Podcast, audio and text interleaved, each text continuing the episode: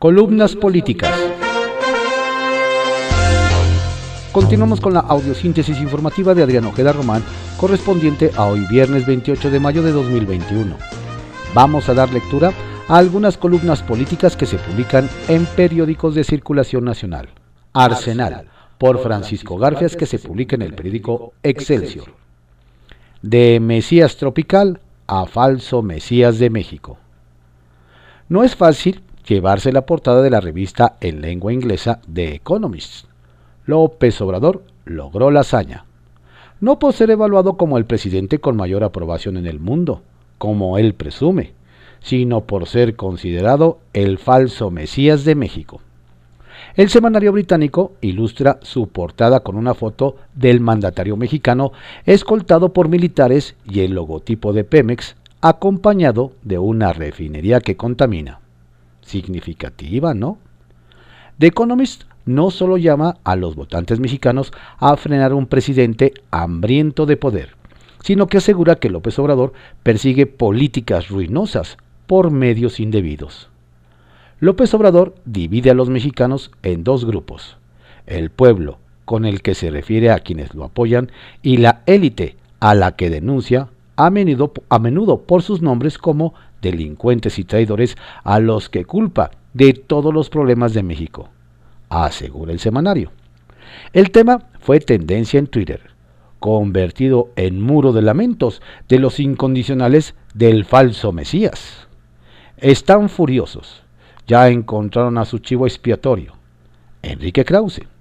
Lo hicieron dueño, director y jefe de información del semanario británico levanta el índice en contra del historiador y editor de la revista Letras Libres, anatemizada en Palacio Nacional, solo porque en 2006 escribió el memorable artículo El Mesías Tropical, retrato adelantado del hombre que hoy vemos en Palacio.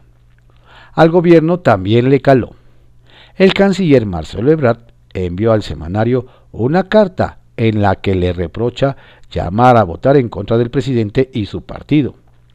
La opinión y el llamado en el artículo sorprenden, no por la posición ideológica de su medio, sino por su virulencia y su fragilidad argumentativa, dice Ebrard.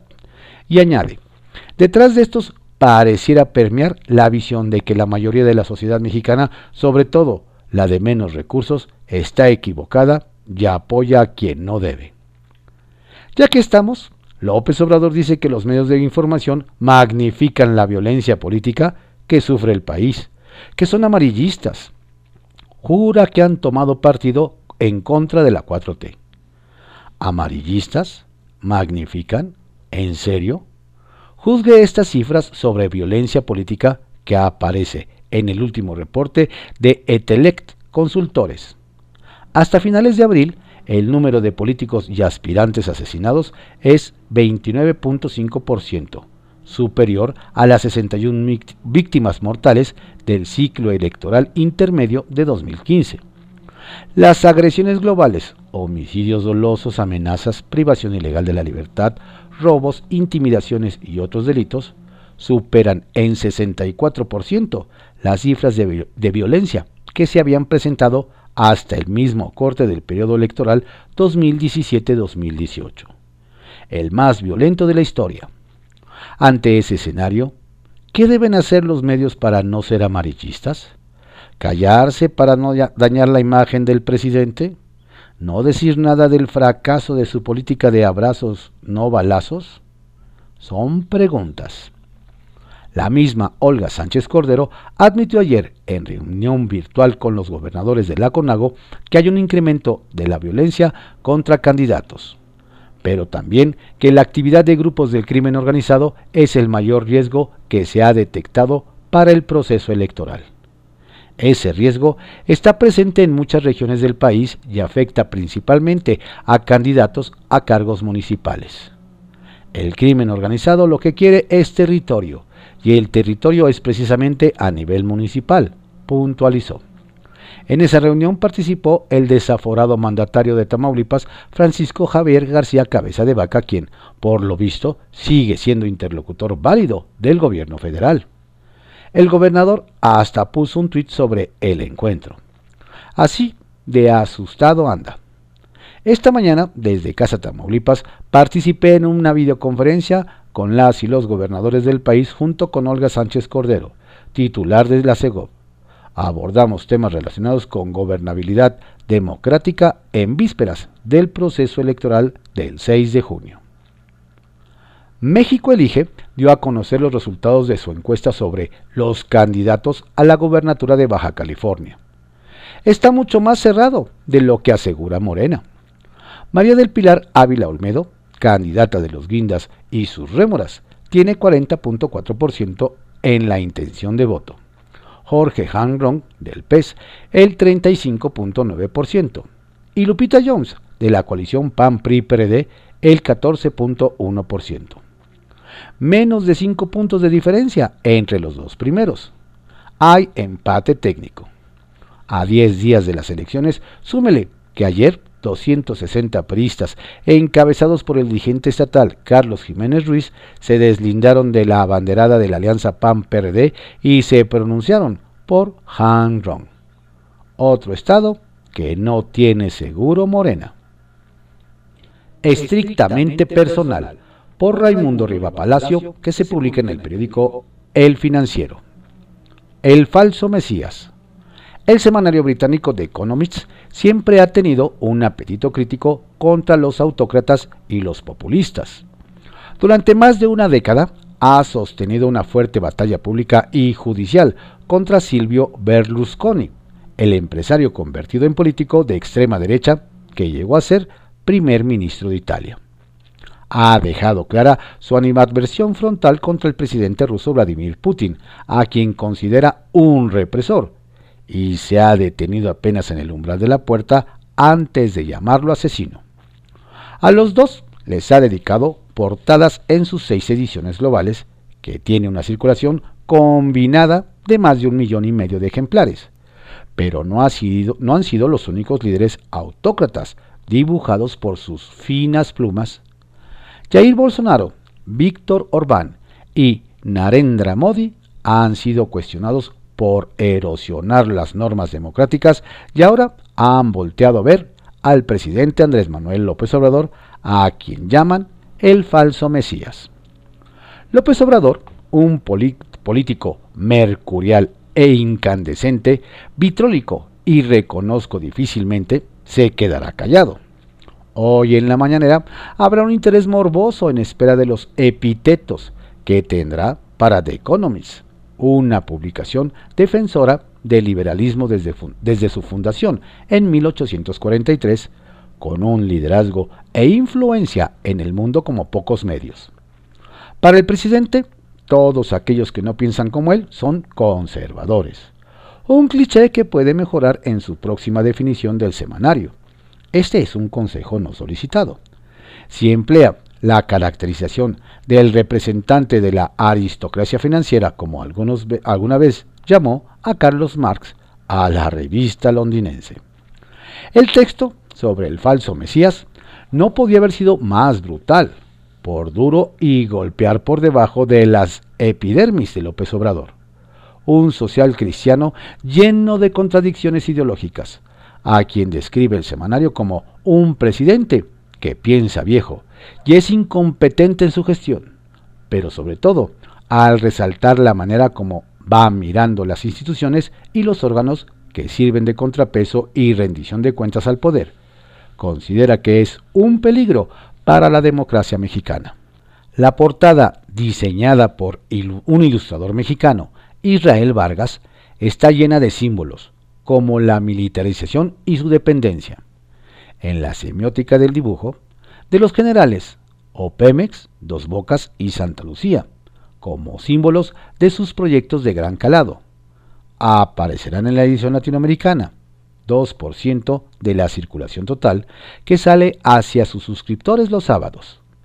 Las otras cinco ediciones llevarán diferentes portadas, pero todas publicarán el Leider como llama la revista a sus editoriales institucionales, sobre López Obrador, así como una crónica de su corresponsal Sarah Bright, recién desempacada de la oficina en Tokio, una sociedad igual de compleja que la mexicana, titulada El Puritano de Tepetitán, donde se encuentra la casa donde nació, sobre las elecciones el 6 de junio y cómo podrían empoderarlo y regresar a México a los 70. El paquete editorial de The Economist generó reacción inmediata en México, desde las primeras horas del jueves al ser incorporado como otros temas del semanario, dentro de los adelantos que empieza a ser distribuido a través de las redes sociales los jueves. Las frases de los subtítulos que acompañan los textos son bastante duros, como los votantes deben reducir el hambre de poder del presidente, o López Obrador persigue políticas ruinosas por medios impropios, refiriéndose a las artimañas que aprovecha dentro del marco político democrático en el que vive México para dañar la democracia. El semanario, sin embargo, cae en su vieja tentación propia de un viejo imperio, de meterse en los asuntos internos mexicanos, que rebasan los parámetros de la libertad de expresión, al sugerir la intervención de Estados Unidos. Estados Unidos necesita prestar atención, dice The Economist. A Donald Trump no le importaba la democracia mexicana. El presidente Joe Biden debe dejar claro que a él sí. Debe ser cuidadoso porque los mexicanos son alérgicos por naturaleza a ser empujados por, su enorme vecino. Pero Estados Unidos no debe cerrar los ojos al autoritarismo progresivo en su patio trasero. Así como el envío de vacunas de manera incondicional, Biden debe enviar advertencias discretas. El terreno para que López Obrador lo acuse de intervencionista está plano. Y si así lo denuncia, tendrá razón. La soberbia petulante británica, en su máxima expresión, lo da el remate de su editorial pero además de arroparse en la bandera tricolor y buscar consenso contra el enemigo externo, el presidente debe reflexionar sobre lo que está sucediendo. ¿Por qué una revista que defiende tan vehemente el liberalismo político decidió confrontarlo? ¿Por qué se le están sumando adversarios a quienes consultan gobernantes e inversionistas en el mundo? Apenas el lunes pasado, la columnista de asuntos latinoamericanos de The Wall Street Journal, la influyente voz del capitalismo norteamericano, Mary Anastasia O'Grady, describió sobre una posible victoria de Morena el 6 de junio, que mataría el sueño de hacer de Norteamérica un continente estable con un libre mercado democrático. Estos disparos con tintas son precisos gobiernos e inversionistas están convencidos que sus acciones violan acuerdos internacionales, por lo que tuerce leyes y mina la democracia. López Obrador dejó de generar certidumbre sobre el respeto a la legalidad. Cuidado, el 85% de las exportaciones tienen a Estados Unidos como destino y las remesas que se envían de ese país mantienen el tejido social y evita que la pauperización creciente se convierta en violencia en las calles. Sí, la dependencia del norte es enorme. Los márgenes de maniobra que tiene López Obrador son reducidos y no quiere aceptarlo, o no se da cuenta, o cree que puede seguir siendo impune. No se trata de que se subordine a nadie y pierda soberanía, por supuesto, pero no debe ser imprudente ni elevar sus apuestas para hacer su voluntad rompiendo todo. De seguir así, se va a dar un frentazo que nos afectará a todos. Si repasa la historia, se enterará que cuando se agota la paciencia del norte, la primera embestida viene de la prensa. En privado, por Joaquín López Doriga, que se publica en el periódico Milenio. Que se joda la realidad. En la mañanera de ayer, el presidente López Obrador jugó con su primera fila de youtuberos que todo le festejan y ríen, y dio su versión. Él siempre tiene otros datos de conflictos que no son lo que dice. En cuanto a la violencia en este proceso electoral, 34 aspirantes a un cargo de elección popular han sido asesinados. Culpó, obvio, a los medios, siempre los medios, por su amarillismo y magnificar los asesinatos como si eso, magnificarlos, fuera necesario. Y dijo que eran responsabilidad de los gobiernos locales, que la tienen, pero no pueden eludir que ahí está el crimen organizado, un tema federal, por si quiere entrar en el terreno de las incompetencias. Luego rechazó el fallo del Tribunal Electoral que consideró que su informe por los primeros 100 días de 2021 fue propaganda, a lo que respondió que no, que era un ejercicio de su libertad de expresión. Sostuvo que no es tan grave que el gobierno de Estados Unidos hubiera degradado a la Autoridad Aeronáutica Mexicana y que no afectaba a las aerolíneas nacionales. Lo que es falso. Mientras se mantenga ese nivel 2, no podrán recuperar las rutas que cancelaron un año por la pandemia. Y en lo que toca a la compra de la refinería de Texas, recomendó a sus opositores que se untaran vitacilina, a lo que Florestan propone, por aquello de la pandemia, le cayó como anillo al dedo a su 4T, o como dedo al anillo, la Preparation H. Porque él siempre tiene otros datos que se joda la realidad. Y esta pomada, a diferencia de la que receta, alivia, desinflama y quita el ardor, dicen. Retales. 1. Dimensión. El presidente decidió que fuera Marcelo Ebrard el que respondiera a The Economist, que afirma que López Obrador es el falso Mesías mexicano y lo coloca como un enemigo de la democracia. La respuesta debía haber sido de su oficina de prensa, pues no es un problema diplomático, pero no le vio tamaños. La respuesta de Brad gira sobre las élites. Ya contestará él hoy. 2. Captura.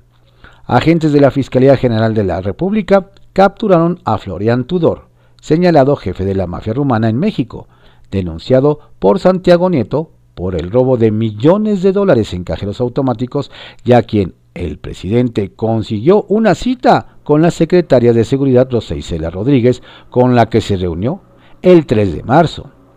Tudor ya no quiso ver a Santiago Nieto. El gobierno de Rumanía pidió su captura con fines de extradición y ayer lo detuvieron los federales. Y 3. Marca. No cabe duda que Hank es una marca que jala al prismo. Ayer, el presidente del PRI en Baja California, Carlos Jiménez, desconoció a su candidata Lupita Jones y sumó al partido a la campaña de Jorge Hank. La explicación que dio sobre el vuelco es una gran mentira, porque poderoso caballero es don dinero. Que no vengan con cuentos. Y Alito ni la vio pasar. Historias de reportero, por Carlos Loret de Mola, que se publica en el periódico El Universal. Choque institucional la noche del 6 de junio. Interlocutores de la Secretaría de Gobernación llegaron al Tribunal Electoral del Poder Judicial de la Federación con una preocupación. Puede darse un choque institucional la noche del 6 de junio. ¿A qué se refieren? A un encontronazo público entre el presidente López Obrador como cabeza del Poder Ejecutivo y el Instituto Nacional Electoral. Sería el clímax de largas diferencias que fueron creciendo conforme avanzó la contienda. Pero no hay más detalles. Hablar de choque institucional desata la especulación. Es usual que el presidente ofrezca al terminar la jornada electoral un mensaje muy sobrio, muy institucional, nada partidista, resaltando que se pudo votar en paz, que las elecciones salieron bien, que hay que estar al pendiente de las autoridades electorales y sus resultados, etc. Pero este presidente ha sido un especialista en romper los moldes y quebrar toda institucionalidad. ¿Estará pensando en salir a dar esa noche un discurso más como líder del partido que como líder de un país plural? ¿Saldrá desde una cadena nacional a descalificar la elección si no le va bien o aceptar la validez de los comicios donde ganó su partido, pero impugnarlos donde haya perdido? ¿Se volverá el gran impugnador? ¿Estará pensando en salir a dar sus propios resultados, descalificar al INE y este es el choque institucional que temen en gobernación? ¿O se ceñirá cuando menos ese día a las buenas prácticas democráticas de no meterse? No estaría nada mal que el presidente transparentara qué piensa hacer esa noche y que lo cumpliera. Lo cierto es que los puentes de diálogo están ya abiertos entre la Secretaría de Gobernación, que asume como un ala más moderada que Palacio Nacional, y el Tribunal Electoral Federal, que se asume como un ala más moderada que el INE. A ver qué pasa esa noche, o la mañana siguiente. Sacia Morbos. La farsa de la inhabilitación de la empresa del hijo de Bartlett. Ya se supo que en este año ya le dieron al menos cuatro contratos por 28 millones de pesos. Así, le agradecen que le haya vendido al gobierno ventiladores COVID inservibles ya a sobreprecio. 2. No más, no hay que olvidar que un frecuentemente referido financiador de las campañas obradoristas es Carlos Lomelí, convertido en el copelazo cuello de la 4T tras las revelaciones de que vendió precursores químicos al cártel de Sinaloa. Entonces, ¿quién pompó campañita? ¿Quién pompó? 3. ¿Será cierto que opera desde hace varios meses un cuarto de guerra, también a favor del canciller Ebrard, para defenderlo de, los, defenderlo de los ataques por la línea 12? ¿Y que está ubicado en la colonia del Valle? ¿Y que todo, todo, todo sea por la sucesión?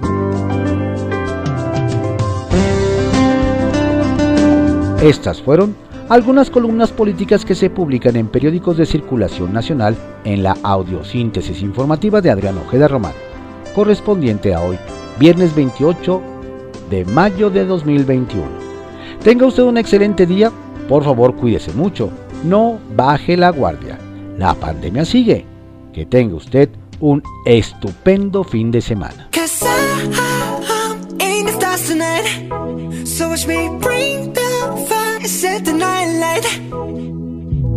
Shoes on, get up in the morning, cup of milk, let's rock and roll.